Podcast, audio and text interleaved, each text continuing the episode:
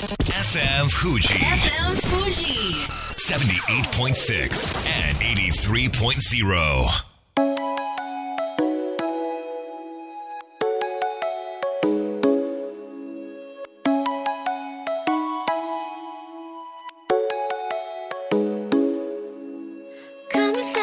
月曜夜のひとときいかがお過ごしでしょうか？この番組「みんなのラジオは」自分の故郷を盛り上げたい。誰かの役に立ちたい。ぜひ知ってほしい聞いてほしい。そんなたくさんの思いを発信していく番組です。本日で第136回の放送。東京代々木のスタジオビビットより生放送でお届けしてまいります。えー、どうでもいい話の極みだと分かりつつ少しお話しさせていただきますと私先日新宿駅西口であるスーツを着た真面目そうな30歳前後の男性に声をかけられまして芸能事務所のものなのですが芸能界に興味ありませんか？とね、まあ、そこで私の脳内はあるよ。もちろんあるよ。でもね自分がスカウトされるわけないでしょといくつだと思ってんのよ。年齢いったら君から断ってくるよ。と瞬間的に判断しましてあ特に興味ないです。と言ってその場を去ってしまったんです。そのことをすぐにツイッターに投稿しましたところ関係者からなぜだと。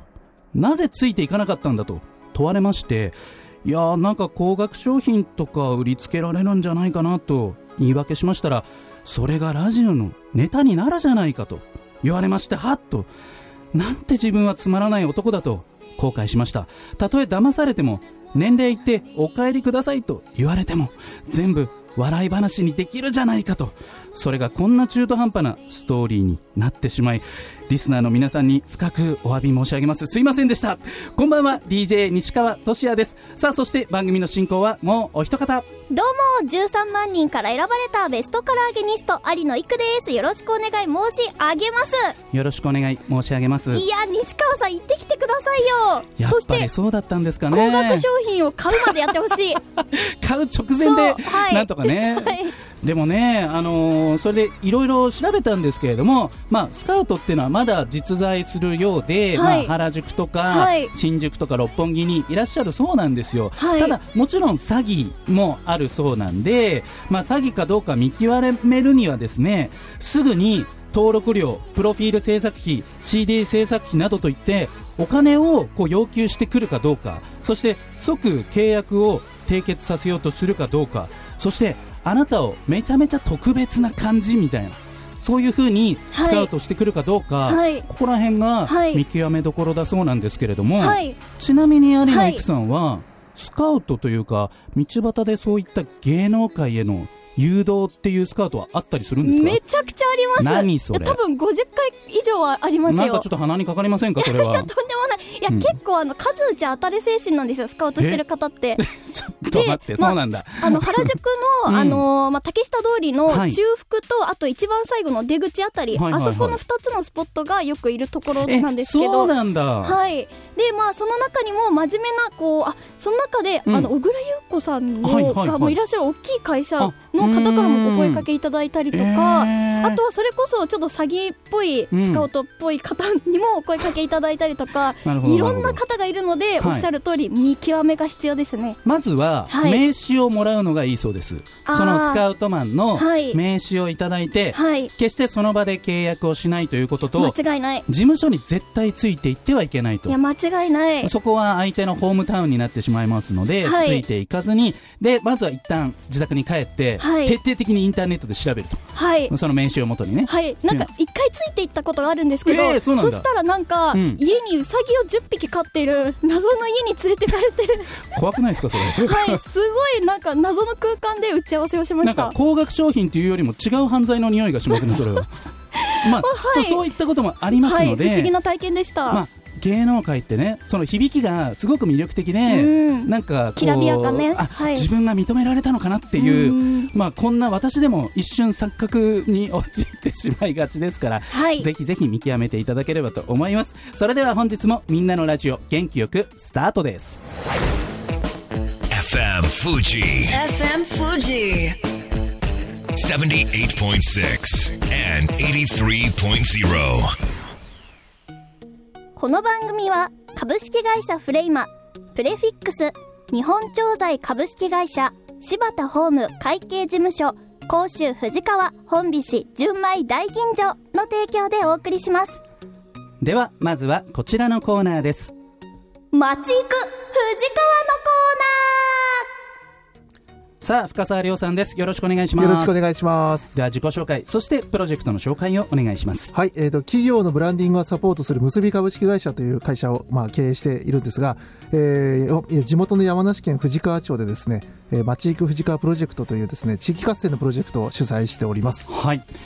さあ深澤さんいよいよ緊急事態宣言がはい。東京都も解除となりました。心境としてはいかがでしょうか？いやーやっとですねっていう感じですまあそうね。ねうん。今まではこの東京と山梨を行き来するということもなかなか難しい状況だったと思うんですが、はい。まあ、今月はその県を越えての移動は、うん。まあ、控えてほしいと、まあ、あの西村経済、はい。えー担当大臣、えーもおっしゃっていましたけれども、まあ、はい。6月以降、こう藤川町と、まあ、東京を行き来できるようになるかとも思うんですが、はい。まずはどこに行かなければとか思っていることってありますか？いややはりですね、あはい。の大星公園っていうね桜の名所100選選ばれてるところがええ。山梨県唯一ですうね、ん。ありますけれども、はい、ここにあの食事をねしたんですよ。そうだよ、そうだよ、そうだよ。この番組でもね、ーそうです。そうだよ。みんな名クラウドファンディング。そうですね。はい。クラウドファンディングしていただきましたけど、ええ。これのプレートをまだね植えてないんですね。はあだどうにかしないといいけないというか、うんまあこれ必ずやりたいなと。そうですよね。まずはその春、はい先にできなかったことを、えこの梅雨の時期にはいやっていこうということなんですね。はいさあ、いくちゃん。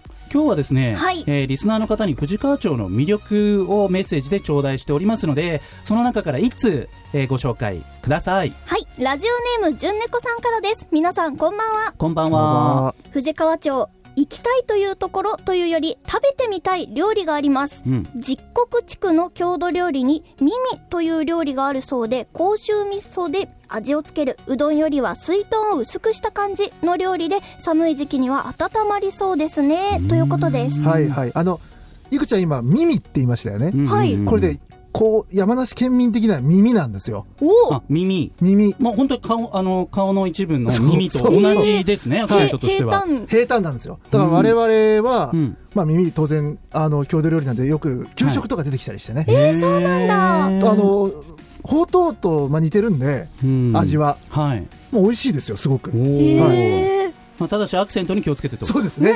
耳いうことなんですね、こちらが、まあ、非常に山梨の方の中でははい愛されている。郷土料理の一だつと、からみ耳って言ってる人がいたら、あ県外の人だなって、我々は、まあ思いますよね、出身者はね。あもう一つなんか地域でいうと山梨の地域、まあ、あの山梨の方が言う発音と、はい。県外の方が言う発音、はい。特徴的に違うところがあるんですよね。やっぱあの、清里ですね。清里。清里。山梨県民は清里。フラット。清里ー私と清里って言っちゃいそう。そう、県外の人は清里なんですよ。清里。あーそうなんだ。うん。正解は清里。はい。正解というかね、県民的にはね。あの富士吉田市も、はいはいはい。富士吉田市っはいてはい。言いたくなっちゃうんですけど、そうですね。富士吉田市というそうです。フラットでフラットです。行こうよとはい。いうところで、はい。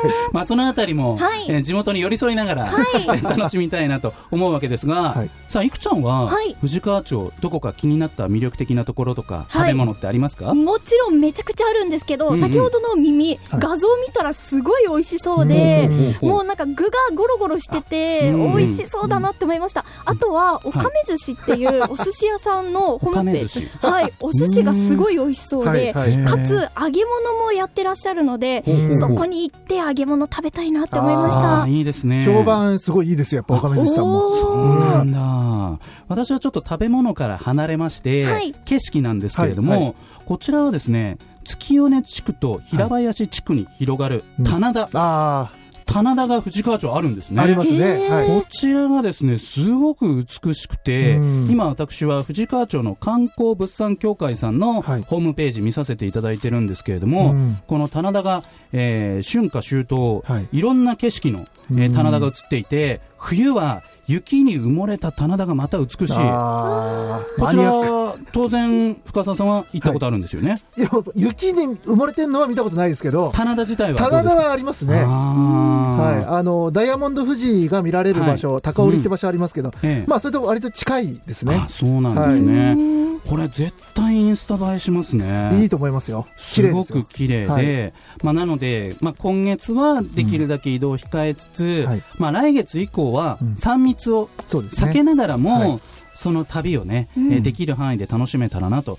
例えばまあ社員旅行だったりうん。友人との旅行家族恋人とか、はいはい。えー少しずつ行ける範囲で日帰りでもね、えー藤川町に遊びに行ってい。ただきたいなと思うわけですけれども、うん。さあ深澤さん、はい。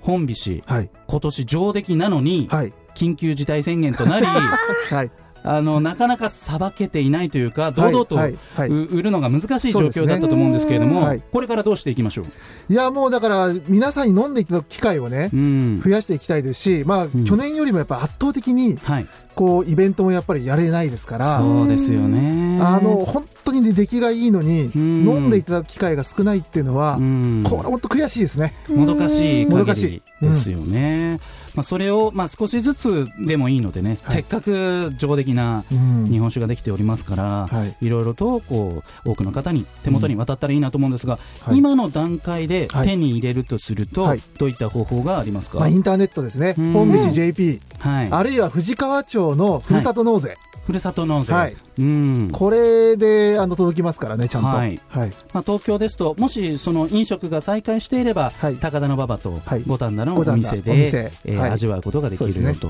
いうことですね。宝さん、宝さん。宝さん。まあ、ぜひね、これあの急に元に戻るとまた第2波、うん。第3波が来ますのでそね。はい。そこら辺でも意識してない方って、うん。あのー旅行する方も、はい。お迎えする方も意識してない方いないですよね、この3そうですね。密を。うん。まあ、なので、その辺はまあみんなで配慮しながら、うん。楽しい思い出と、そして美味しいお酒を飲めればなと思います。では最後にリスナーの皆さんに深澤さんからメッセージをお願いいたします。あのまたしばらくね、はいあのお家の時間ってまだまだうんあると思うんですよ。はいでその時にやっぱ本菱、今年の出来のいいやつ飲んでいただくと、うんで美味しいですから、あのそれは間違いないです。はい。で、そう飲んでいただくことが、うんやっぱりあの地元のね、あの会社の皆さんの協力で出来上がってますから、はいはい藤川町を支援することになりますから、うんぜひですね、本菱を飲んでいただきたいなと思っております。あのメッセージいただいた後で恐縮ですが、はいあのツイッターにね、はい深澤さん、キンキンに冷えた本菱でっていう、なんか 写真上げてたんですけど、あげてました、はい。あれ、めっちゃ飲みたくなりました。あれ、すっごい美味しいですよ。あれ、なんか写真の力ってすごいなって思いましたね もう。ゴールデンウィーク中ですね、あれ。そうですよねはい、。キンキンに冷やした本菱で、キンキンに冷やしたワイングラスで飲むんですよ。うわこれ最高ですよ。本当美味しそうって思いました。どの食事も合いますね。それこそ唐揚げも合いますね。飲みたい本菱と唐揚げ。はい、というわけで深澤亮さんでした。ありがとうございました。はいありがとうございます。それでは一曲お届けしましょう、えー、素敵なアーティスト同士がコラボしています介護ワンリパブリックで Lose Somebody FM Fuji. FM Fuji. 78.6 and 83.0. さあみんなのラジオ改めまして私西川俊也と有野育で。お届けしております。ここからはこちらのコーナーです。三上明子の薬と健康。知っているようで全く知らない薬と健康の話を各分野の専門家がナビゲーターを務める総合情報サイトオールアバウトで薬の分野を担当する三上明子さんがお届けします三上さんよろしくお願いしますよろしくお願いします。では自己紹介からお願いしますはい、薬剤師でオールアバウトの薬のガイドや GMO 社がやっている情報サイトみちるでも健康関連の記事を書いています。また薬関係の講演もしています。どうぞよろしくお願いします。お願いしますはい、さあ先ほどの深澤さんにもお尋ねしましたが、はい。緊急事態宣言が解除されました、ね。三上さんとしては心境はいかがですか？そうですね。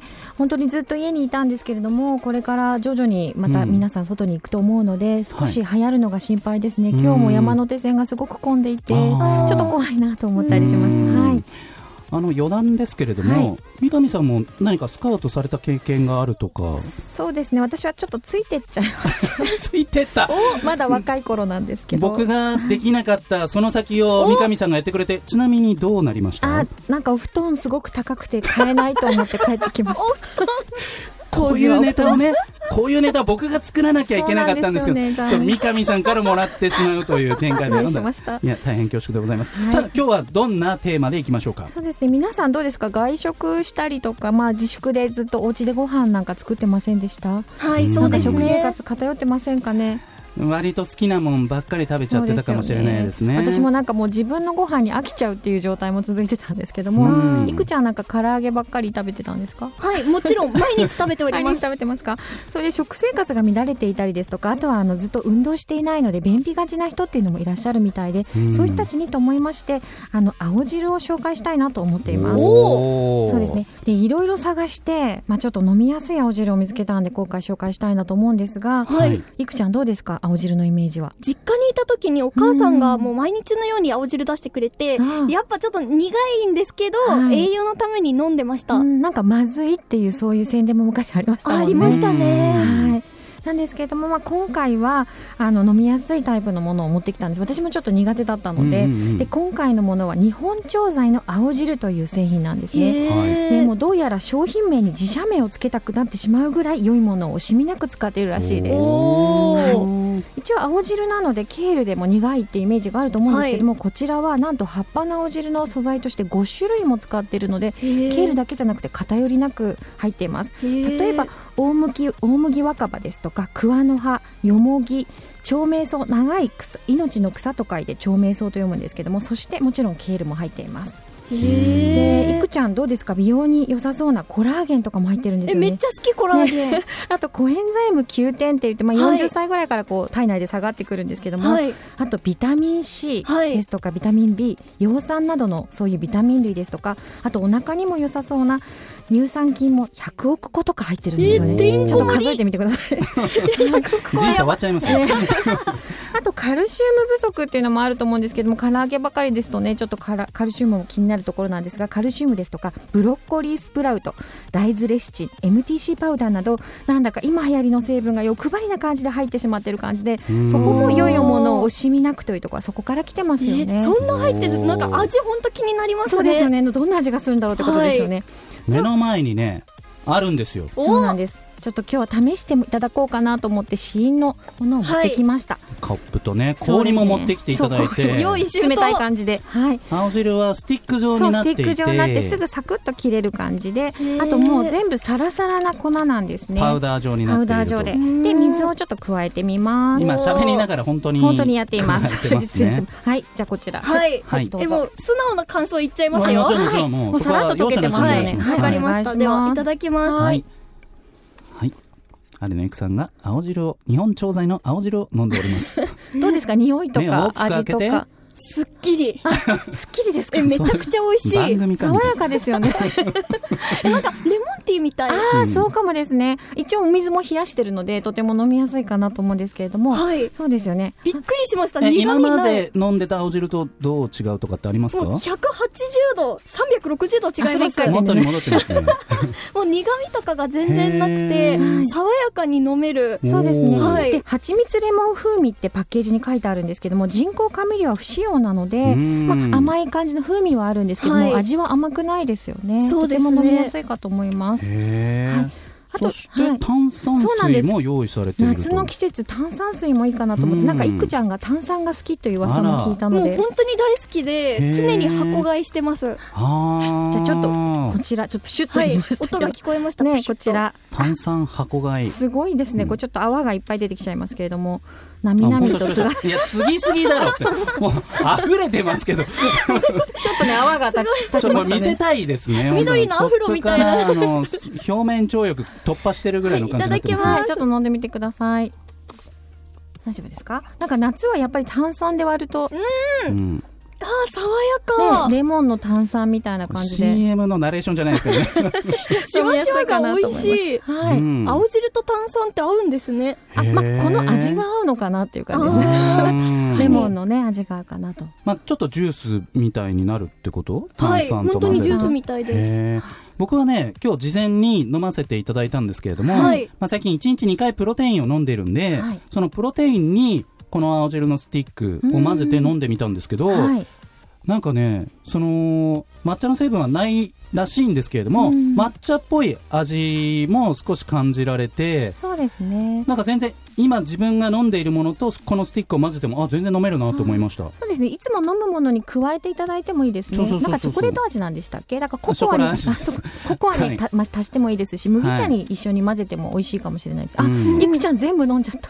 飲んじゃいました。ねはい。これどんな人に飲んでほしいとかってありますか？そうですね、まあ、野菜不足ですとか、まあ、うん。栄養が偏りがちの方とか、食生活に自信がない方に、まあ、うん。薬ではないのですぐ効果があるとかではないんですけども、食品の一つとして取っていただきたいなと思います。どうやって購入すればよろしいんでしょうか？はい、日本調剤の薬局か日本調剤のオンラインストアとかで売ってるみたいなんですね、そういえばこの間お薬手帳プラスありましたよね。あそこの下の方にオンラインの、あーアプリ。はいストアがありましたよね、うん。あちらでから買うこともできますのでぜひコロナのこともありますしオンラインの買い物をぜひしていただくといいかなと思います、なんか定期購入の方が安いみたいなんで、うん。まあ、あのずっと買うようでしたらぜひそちらがおすすめですね。はい。では最後にリスナーの皆さんに三上さんからメッセージをお願いいたします。はい、野菜不足もですが栄養に偏りがある食生活に自信がない人にぜひおすすめです。日本調剤の青汁で検索してみてください。三上明子さんでした。ありがとうございましたした。それでは素敵な一週間を。また来週。この番組は一般社団法人 AB ラボ株式会社サムスイングファンアクセラス株式会社。今日より明日あなたの未来に寄り添うサロン心もみの提供でお送りしました。最後だと分かったでも言いたかった。君が好きだとその後のように浮かぶ。思い出に涙流した。健やかなる時も心やめる時も励ましてくれたしいつだって味方でいてくれ愛した僕はそんな状況に甘えいつまでもこんな時が続くものだと過信して全力で君を愛さなかった。大事なものを失って初めて気づかされた自分の愚かさ取り戻すこと